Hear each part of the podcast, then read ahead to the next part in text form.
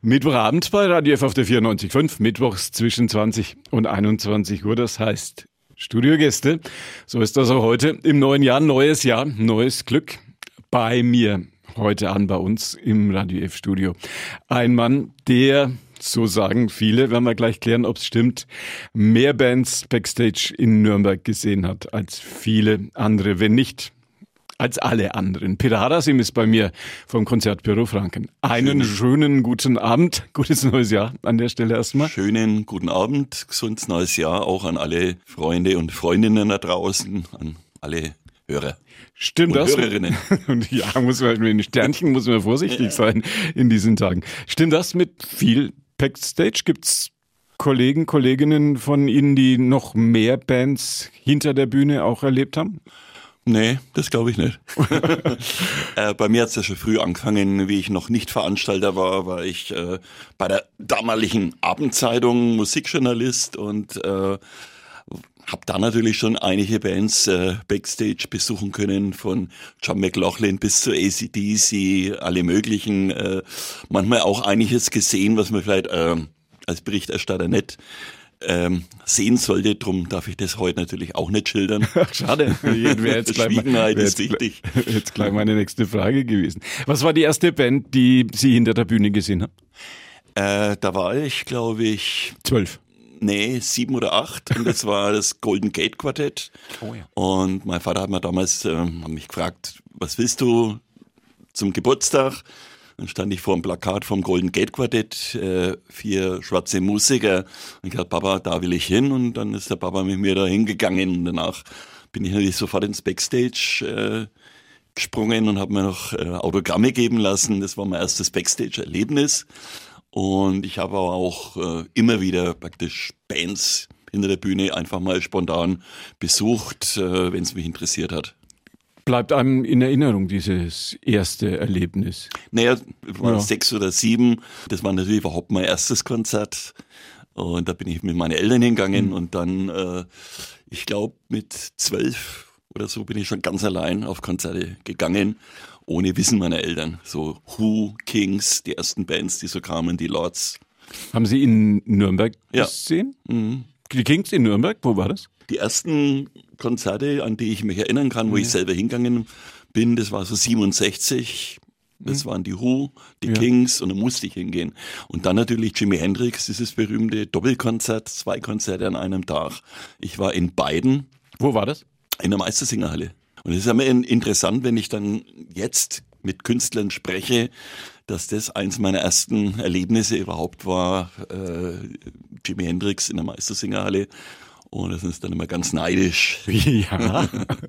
äh, viele sagen, sie wollen ein bisschen kürzer treten künftig, haben an jetzt ein langes Berufsleben beim Konzertbüro Franken. So mit der Musik backstage und onstage und hinter der Kasse und hinter dem Schreibtisch und vorm Computer und was nicht alles erledigt. Stimmt das, dass Peter Harasim künftig dem Konzertbetrieb dieser Stadt ein bisschen abhanden kommen wird? Jein. Nein, gut. Das war eine Das gute ist schon Nachricht. mal die beste Antwort, die man geben kann, weil äh, natürlich, wenn du das über 40 Jahre machst, dann äh, möchtest du sag mal, zum Abschluss von so einem Berufsleben noch ein paar Sachen machen, äh, die dich mehr kicken, wie jetzt ähm, Kalkulationen schreiben, Werbepläne erstellen und, und was halt alles äh, im Büro gemacht werden muss. Und das sind so Sachen, die sieht natürlich ein Konzertgänger nicht, aber die Vorarbeit ist zum Teil erheblich. Ähm, es gibt äh, Veranstaltungen, in der Kia Arena, die neue Arena, die wir jetzt da in Nürnberg haben, da musst du die Kosten drei oder viermal im Vorfeld oder auch danach kalkulieren und zusammenstellen. Und dieser ganze Kleinscheiß, nennen wir es mal so, irgendwie, der nervt mich äh, inzwischen. Und ich denke mal, äh, ich habe ein paar andere Interessen, die ich zum Beispiel Tourneegeschäft. Ich arbeite zum Beispiel für die Band UFO, ähm, sogar weltweit. Und äh, da möchte ich eigentlich ein wenig mehr noch machen, dass ich mit einigen Bands vielleicht auch durch Europa reisen kann. Das ist eigentlich das, was mich in die letzten 40 Jahren mit am meisten gekickt hat, mit Bands und Tour zu sein, ja. Ein bisschen weg vom Schreibtisch in der In der Singerstraße, glaube ich. Ja, heutzutage kannst du ja unterwegs äh, mit dem Laptop äh, überall im Bandbus, im Backstage, aber auch irgendwo an einem Golfplatz die hinhocken und kannst da Arbeit machen, das geht. Und dann bist du aber halt wirklich mal in Italien oder bist du mal, wo ich noch nie war, in Skandinavien. äh, in England war ich schon oft mit Bands zum Beispiel. Und das ist ein ganz anderes ähm, Reisen weil du dann in einer Arbeitssituation bist, aber in einer Stadt wie London zu arbeiten, ich meine, das ist ein Traum. Was hat sich in 40, 45, 50 Jahren wesentlich geändert im Musikgeschäft, wenn man so intensiv erlebt hat wie Sie? Dass die Künstler, die ich gern höre, halt immer mehr, immer älter. Äh, wegsterben, muss man sagen. Ich habe jetzt in den letzten zwei Wochen zwei Künstler verloren, die ich sehr geschätzt habe. Kim Simmons, Savoy Brown, war ich 15 Jahre unterwegs. Äh, Derry Hall von den Specials, äh, eine der besten Bands, die ich in den letzten fünf Jahren gesehen habe, obwohl ihre Karriere bereits in den 70ern angefangen hat. Derry Hall, für mich ein faszinierender Künstler, ist jetzt auch gestorben dann merkst du halt irgendwo oder du weißt, dass in fünf Jahren vielleicht nicht einmal der Bob Dylan oder die Stones oder Neil Young mehr auf die Bühne gehen. Ja, wo ist dann da der Spaß? Da, was hat sich bei den Konzertgängern geändert? Ist das immer noch in Anführungszeichen die gleiche Scene, die Popkonzerte, Rockkonzerte, Musikveranstaltungen besucht? Sind die Typen, die in Konzerte gehen, auch anders geworden? Sind das andere? Dadurch, Schwere dass die Frage, Bands ja. immer älter werden, wird natürlich das Publikum auch mit älter. Es kommen zwar, wenn du jetzt eine Band hast wie demnächst Wishbone Ash im Hirsch, dann bist du erstaunt, dass halt 30 Prozent ähm, Publikum da sind, die sind deutlich äh, unter 25 oder so, ne? weil die das interessiert, dass sie wirklich mal eine klassische Live-Rockband sehen können, wo der Papa oder der Ober die Platten äh, noch im, im Schrank hat. Aber natürlich geht das Publikum, du hast bei Bands eben wie Nazareth oder Sweet Wishbone Ash hast du natürlich mittlerweile im Publikum viele Leute, die 70 sind oder 75 sind. Das ist klar. Die verlangen natürlich auch im Prinzip nach einem gewissen Komfort. Und wir haben jetzt zum Beispiel im Hirsch eine neue Lüftung bekommen, die nach oben die Aerosole absaugt. Das heißt, du gehst mit Grippe in den Hirsch und gehst drei Stunden später genesen wieder raus. Das ist dann im Ticketpreis mit inbegriffen. Guter Plan. Aber das ist zum Beispiel auch so ein Novum, was wir jetzt noch in nächster Zeit ein wenig rausstellen wollen, dass sowohl Hirsch wie Löwensaal halt auch ähm, große Sicherheit gerade bei Infektionen mittlerweile bieten kann. Und das hat uns der Staat, muss man wirklich auch sagen, gut bezuschusst. Ray Davis von den Kings singt nicht mehr Dedicated Follower of Fashion, sondern Dedicated Follower of Medicine, habe ich gehört. Geben der Sache dann schon ein ich bisschen. Ich hoffe, dass der noch lange singt, weil er ja auch zu meinen Lieblingsmusikern gehört. Aber von ihm habe ich leider jetzt auch schon bestimmt fünf, sechs Jahre nichts mehr gehört und gesehen. Tonsteine Scherben habe ich ein Plakat gesehen, vorhin auf dem Weg ins Funkhaus, kommen in Hirsch. 50 Jahre Scherben. Durchschnittsalter der Band 80 dann, oder? Nee, 75? Das ist der Gimmick. Der drückt das äh, Durchschnittsalter immer deutlich. Es gibt ja Bands, wie zum Beispiel mal eigene Bands Ramrods, die damit wirbt, dass das Durchschnittsalter äh, von 30 nie überschritten wird. Und äh, so ist es bei Tonsteine Scherben auch. Es sind die zwei alten äh, Campen, zum Beispiel der Kai Sichtermann ist der Originalbassist äh, von allen Scherbenkonzerten. Und die haben sich halt den Gimmick als äh, Sänger gesucht. Und äh, das dürfte sogar ausverkauft werden. Als Rio Reiser 2 sozusagen. Der macht's gut. Also ich mag ihn total gern, ja. Was ist aus den großen alten Veranstaltungsorten, die viele unserer Radio F-Hörer vielleicht auch noch kennen in dieser Stadt geworden, von To Act in Weißenohe bis zum Rührersaal bis zum Kompfestsaal? Was ist da jetzt? Ja, man kann es ja abfahren. Ne? Wenn man nach Weißenohe, ich fahre öfters mit dem Motorrad einmal da durch, denke mir, ach Gott, da war's. Ja. Ja, da war meine Jugend und äh, da ist mir fast jedes Wochenende hingefahren und hat Bands wie The Cure gesehen äh, vor 300 Leuten oder Bob Geldof irgendwie vor 300 Leuten, die Scorpions vor 150 Leuten. Weiß Noe, da waren wir jedes Wochenende und haben uns dann irgendwie auch Bands reingezogen, äh, die einen eigentlich gar nicht interessiert haben, aber man war halt dort, weil man sich dort wirklich jeden Samstag auch getroffen hat. Und ich war in der Zeit ja auch schon bei der Abendzeitung und war wirklich ja interessiert, äh, auch viele Bands dann einmal Backstage zu besuchen. Und das hat natürlich dann auch mal spätere Entwicklung eingeleitet. War gut, weil man da nicht Woche für Woche Eintritt bezahlen musste. Gab's so ich musste überhaupt nichts zahlen. Gab es immer einen Stempel auf Ich habe äh, so viele Platten ähm, nachgeschmissen bekommen, dass es in einen großen Raum nicht mehr passt. Ne? Also ich habe das halbe Haus voll mit Tonträger. Isoliert ganz gut jetzt, wenn die, Energie, ja. die Energiepreise ja, ich muss steigen. Nicht frieren. Meine Platten halten mich warm. Haben Sie einen Musiker getroffen, der Ihnen, den Sie richtig nett fanden und gab es einen, der richtig blöd ist? Fangen wir mal mit dem Netten an oder ähm, vielleicht auch mit na, na, ja, klar. Also Antwort. es gibt natürlich immer so die Idee, dass sich ähm, berühmte Musiker eigentlich, die, die wirklich weltberühmt sind, halt sehr zurücknehmen mit allem. Und bei jemand wie Robert Plant von Led Zeppelin war genau das Gegenteil der Fall.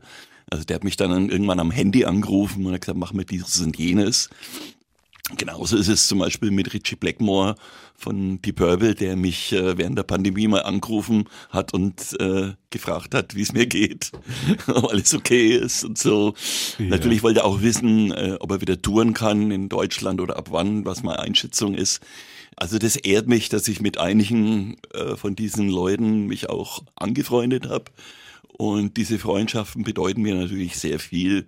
Stinkstiefel, Blödmänner. Es gibt Leute, da geht man schon gar nicht hinter irgendwie. Natürlich habe ich Kiss oder David Copperfield zwar veranstaltet, aber nie persönlich mal die Hand geschüttelt. Ansonsten geht es eigentlich in der Regel immer. Auch Herbert Grönemeyer und dann wieder Annemai Kandereit nicht mehr. Ja. Das ist äh, aber, ähm, ich, nee, ich muss sagen, Leute, die ich nicht mehr veranstalten werde, da fällt mir jetzt zum Beispiel nur Molly Hatchet ein da ich den Gitarristen fast einmal, ich bin ja jetzt nicht ganz gewaltfrei, aber eher schon gewaltfrei, aber den hätte ich fast äh, eine mitgeben. Warum? Unrespektables Verhalten. Weißt du, wenn ein Mensch dir komplett respektlos entgegentritt und dann irgendwie noch dich in deinem eigenen Laden beleidigt und äh, nicht mehr ich will jetzt die Umstände nicht, ja, okay, muss nicht äh, äh, genau schildern, aber nicht mehr Herr seiner Sinne ist. Ja, in diesem fortgesetzten Alter, in dem er ist, immer noch zu Hobbys neigt, äh, wo ich nur den Kopf schütteln kann. Und dann wirklich in, in einer Konfrontation mit mir geht. Ja, also ich, ich mache immer noch Taekwondo leidenschaftlich gern. Äh, den hätte ich jetzt eine halbe Minute gegeben. Und äh, aber dann kommen die Leute halt einfach nicht mehr ins Haus. Es geht nicht mehr. Die werden nie mehr, nie mehr in Nürnberg spielen. Wenn man über das Musikgeschäft redet, über Bands auf den Bühnen, muss man natürlich auch immer eine Frage stellen, die an der kein Weg dran vorbei führt. Drogen und Groupies spielen noch eine große Rolle? Nee. Höchstens bei so jüngeren Bands, ähm, natürlich im Hip-Hop und Raga, Reggae-Bereich, äh, da wird natürlich reichlich gekifft. Und da gibt's dann auch noch diese ganzen Grubi-Geschichten oder so. Aber ich muss sagen, ich hatte schon lang kein richtiges Drogenopfer mehr im Backstage, wo einer zum Beispiel nicht mehr richtig auf die Bühne gehen konnte und äh, performen konnte. Die Leute rauchen halt ein wenig was oder trinken eine Kleinigkeit. Aber dieses Koksen oder so mhm. habe ich jetzt eigentlich in den letzten Jahren nicht mehr wahrgenommen. Ich kann es eh nicht leiden, muss ich wirklich sagen. Wenn ich was nicht leiden kann, dann ist es das. Ich habe kein Verhältnis dazu. Wie gesagt, weichen Drogen finde ich akzeptabel, sollen die Leute nehmen, wenn sie wollen, genauso wie die Leute ja auch gerne von mir aus was trinken dürfen. Ähm, aber das hat deutlich abgenommen. Dann darf man nicht vergessen, da wo ich Backstage gehe, ja, sind die Künstler mittlerweile halt da schon wenig betagter, dass da da noch äh, viele Grubis hinter der Bühne rumrennen irgendwie. Lässt er noch ein bisschen nach. Selten, ja. Mit, mit 60 plus.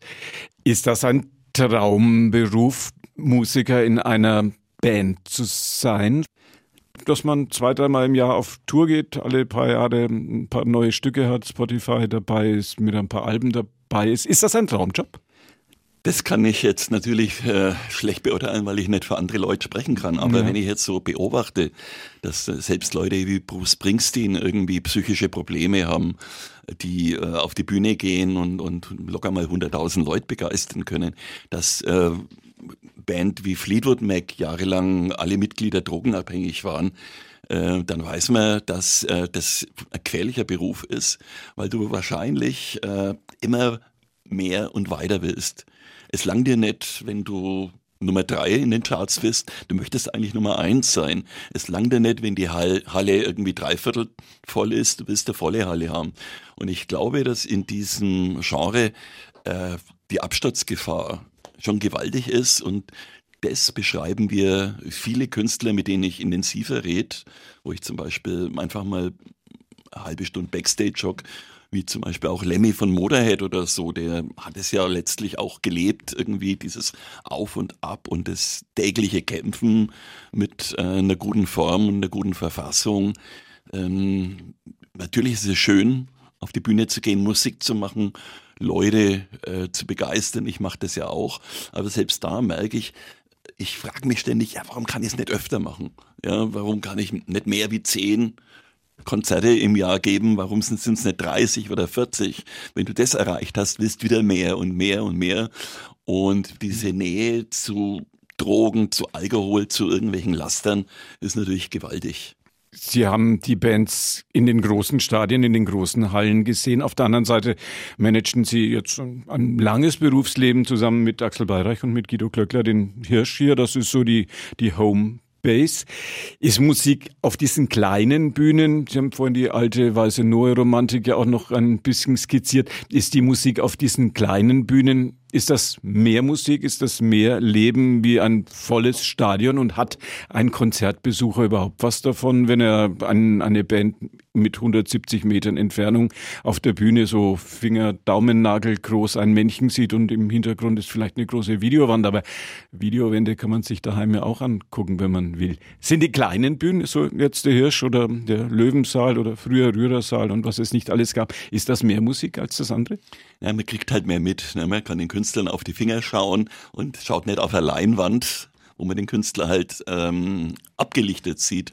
Aber ich muss trotzdem sagen, zur Entschuldigung äh, dieser Stadien-Shows, ähm, eins der besten Konzerte in diesem Jahr ja, im letzten Jahr. Im letzten Jahr, die ich gesehen habe, waren schon die Stones äh, in Ein München. Ernstes? Ja, das war geil.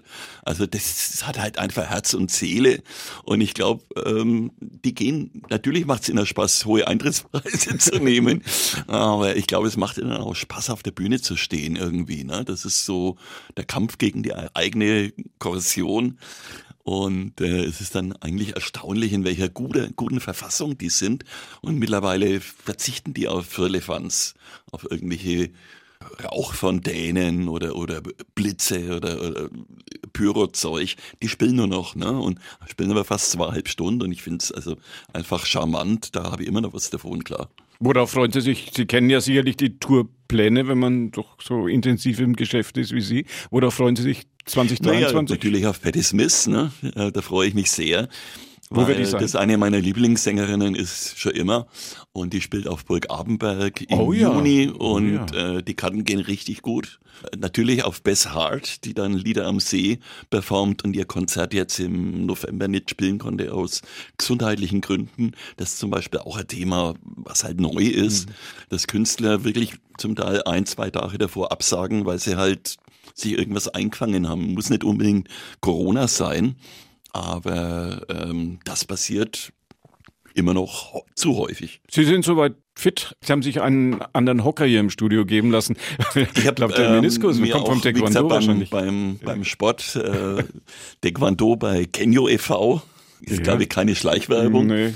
Aber wenn man beide Knie irgendwie wenig äh, ramponiert, ähm, ich habe zwei Operationen äh, gekriegt und kann wahrscheinlich in vier, fünf Wochen wieder trainieren. Dann geht's wieder auf die Matte. Dann mache ich es wieder, ja. Und so künftig 2023 und in den Folgejahren ein bisschen weniger ins Konzertbüro. Ja, halt das Tagesgeschäft nicht mehr so machen, aber vielleicht auch wegen mehr Urlaub machen. Ja, auch schade. Es gibt Länder, wo ich noch nicht war und äh, ich fahre gern Motorrad und äh, habe ein paar Hobbys, Tauchen und die möchte ich schon noch eine Zeit lang intensiv nachgehen, ja.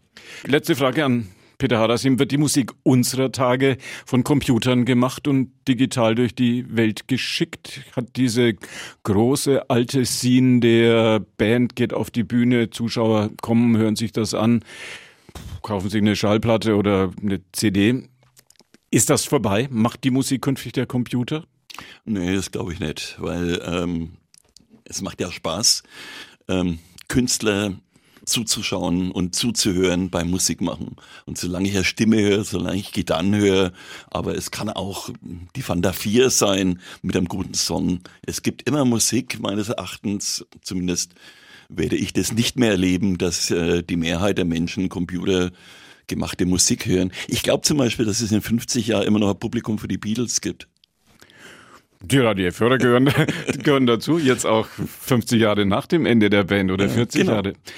Klar, tolle Musik.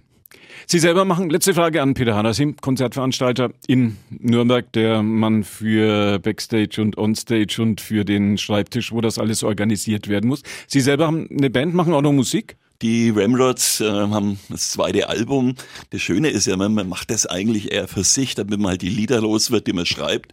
Und wenn man dann aber bundesweite Resonanz hat und ähm, äh, auch im Radio mal vorkommt, dann macht es an der schon stolz.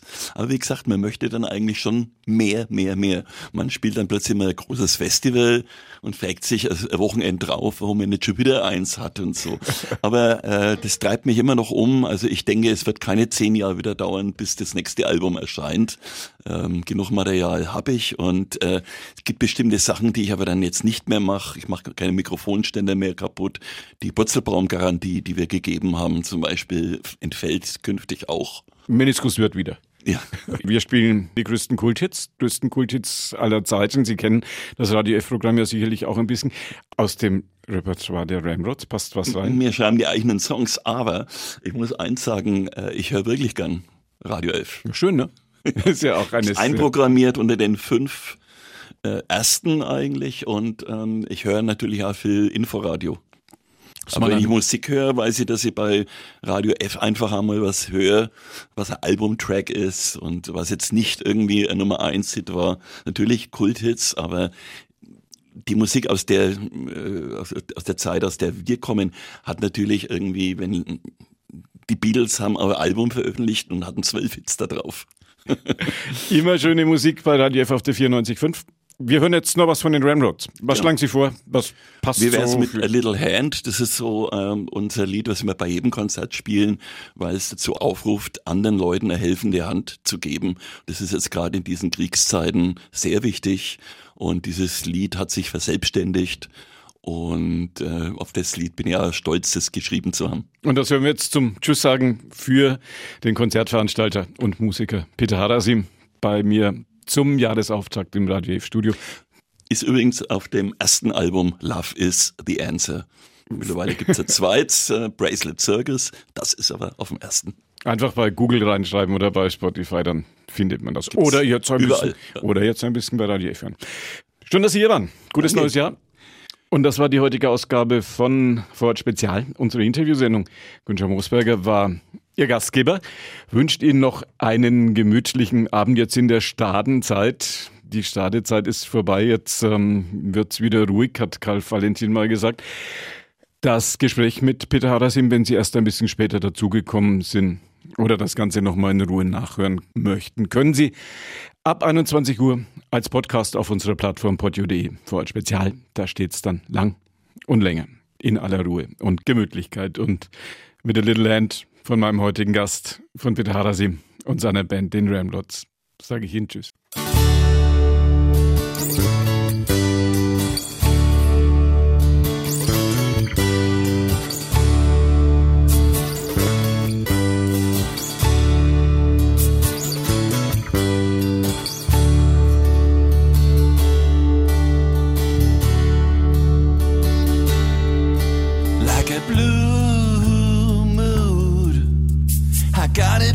Caught my eye In the killing fields or desert street, you barely feel alive.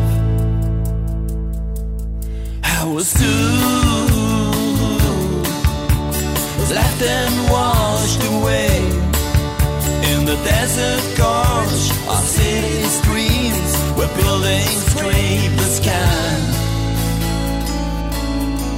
We all need a little hand to get by. We all need a little love to get us high.